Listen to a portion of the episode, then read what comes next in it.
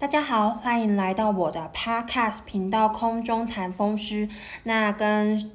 上次一样，跟大家预告过了，我们这一集呢是要来做说回答 Podcast 听众朋友来信的问题。嗯，对。然后呢，这个朋友呢，这个听 Podcast 的听众呢，是在六月八号寄的信。那他的名字叫做曹一天。那是呃青草的草，然后呢人字旁的一，然后天空的天。那他问的一个一些问题呢，我们先照他的信的内容先照念了，然后我们再分成他困扰的部分来一个一个回答。那他说：“舒虫医师你好，听到您的 podcast 觉得很实用，也很用心的解释，让收听的人可以充分的理解。他有个朋友患有僵直性脊椎炎，目前呢定期乖乖服药，有在做瑜伽。”做伸展运动、重训、控制饮食及情绪睡眠，但他是从小大概国小以前吧就有病症，而且家族也有病史，有红彩炎的症状、胸痛、手指关节疼痛，担心未来老年的时候呢，可能因为疾病恶化，侵犯关节及其他的器官部位，造成行动上或生活上的不便利。想请教医师的经验，这样的疾病活性是随着年龄增长会有所改变的吗？是会变好，或者是变严重呢？好，那关于曹一天就是朋友的问题的话呢，我们基本上可以分成三个部分来理解。第一个的话呢，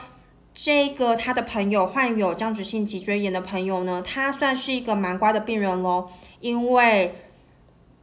我我们从他的来信内容可以知道，说他有在定期服药，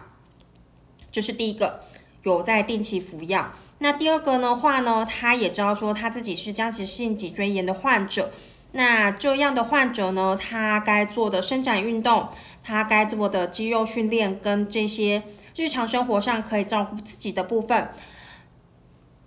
也有做到。所以呢，算是一个遵从性很好跟。很注重自己身体健康的一个病人，所以这一点的话呢是非常的好的。那第二段的部分呢，有提到说他其实很早以前就已经有病症了，大概国小以前，所以呢，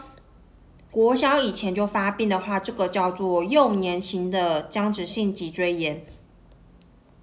大部分的僵直性脊椎炎呢是好发在青春期之后。但是，呃，青春期就是大概就是十四、十五岁之后，大概国高中生的这个年纪。但是如果说在小学就发病的话呢，这个在风湿科的疾病来讲的话呢，算是幼年型的僵直性脊椎炎。那幼年型的僵直性脊椎炎呢，这个可以看成人科的风湿科医师，也可以看幼年的，呃，应该是说小儿科的风湿科医师都可以看。所以其实他他的朋友是幼年性的僵直性脊椎炎，而且他有家族的病史，家族性可能都有这样的一个问题。那他这位朋友呢，有红柴炎的症状，有胸部疼痛。胸部疼痛的话呢，这只是因为说，呃，我们胸骨跟肋骨这些的关节呢，可能都在发炎造成的这个发炎性的疼痛，跟我们之前。呃，古早哎，应该不是古早，就是我们习惯的胸痛，就是心肌梗塞这个观念呢是不太一样的。所以这个胸痛，这个是关节的疼痛，也或许说有另外一个可能性，说如果说它影响到胸廓的话，就是胸部的这些关节的话，如果影响这个胸部的关节，导致说它胸廓有变形的话，那肺部没有很好。的去有办法随着我们的呼吸来跟着调节的话，那这个也有可能造成胸痛。不过我想，应该这个他目前来信的这个胸痛，应该像是一个胸廓关节发炎所造成的胸痛这样子。那手指关节也会疼痛，没有错。虽然说僵直性脊椎炎大部分是一个侵犯于中央。中轴关节就是我们的骨盆、我们的剑客关节、我们的脊椎骨的一个关节炎，但是呢，有少数比较少的人也会侵犯到周围的关节，比如说像手指头、脚趾头、脚踝、膝盖这些都也是有可能的。所以呢，其实这个曹一天的朋友啊，是一个非常典型的、非常典型的，就是非常适合写成教案的一个僵直性脊椎炎的病人。他又有家族病史，然后呢，该有的症状呢也都非常的典型。那除了脊椎外侵犯的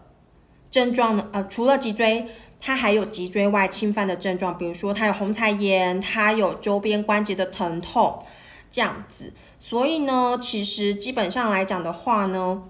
依照他这样的症状的话，我们会建议他说，其实他因为他一个是他很小就发病了，他国小以前就开始发病了。第二个是有家族史，第三个这个朋友他的脊椎外侵犯的部分蛮多的，所以呢，书虫医师会建议说。嗯，就这三点来讲的话呢，他疾病如果没有好好控制的话，没有好好追踪的话，其实他是有蛮大的可能性，疾病的进展是会蛮快的哦。所以呢，他担心说老年的时候疾病会恶化，侵犯到其他部位，是一个很合理的怀疑，也是很合理的一个进展。或者是说，这位朋友的主治医师可能也告诉他说，哦，因为他年纪小就发病，然后有家族病史，有。关节有脊椎关节外的侵犯的话呢，会建议说他一定要定期的回诊，甚至呢就是要比要比较频繁的回诊，这个都是有可能的。那这样的疾病活性，第三点，这样的疾病活性会不会跟年纪增长会有所改变呢？基本上来讲的话呢，僵直性脊椎炎的一个变好变坏跟年纪比较没有相关性，它不会因为说。你年纪越变越大，它的疾病活性就稳定下来，也不会说，也不会说在一个年龄层，它的疾病活性就特别的强。所以呢，这个僵直性脊椎炎呢，并不会因为说我们年纪越来越增长，它就越来越稳定，跟我们一般系统性的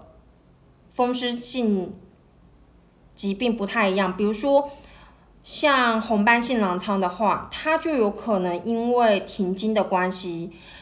而疾病活性慢慢的稳定。有一部分的人是这样，那的确是。那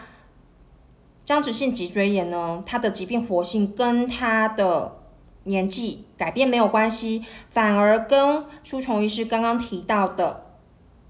第一个发病的年纪、发病的时间长短，第二个。他有家族的病史，第三个，他脊椎外、中轴关节外的侵犯，红彩炎、手指关节疼痛比较多。那根据这三点的话呢，我们就会建议说，诶，他其实疾病的活性很有可能随时都会增加，那需要自己对疾病活性增加的时候呢。好好的去注意恶化的症状，如果症状一恶化的话呢，就要马上跟他的风湿科主治医师来反映。那可能我们就调整药物。那如果状况更加严重的话，可能要考虑除了药物之外的治疗，就是这样子。好，那希望有回答到这个曹一天朋友的这个问题。那下一集 podcast 呢，主题要做什么？书虫医师还没有想。那因为我们这一集 podcast 只回答一个朋友的问题，所以相对来讲就比较短。那我们这一集的 podcast 就做到这里。我是书虫医师，大家拜拜。